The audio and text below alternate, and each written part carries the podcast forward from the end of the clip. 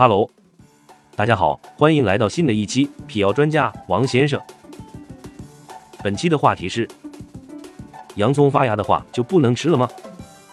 真相还是谣言？思考时间三秒钟，三、二、一，答案揭晓。洋葱发芽的话就不能吃了吗？是谣言。洋葱发芽不会产生有毒素。也不会伴随霉变而腐烂，但是洋葱发芽后，鳞块部分的营养物质会转移到顶部攻芽生长，致使营养成分下降。另外，洋葱发芽后会影响其口感，其口味也比较腥了。本题你答对了吗？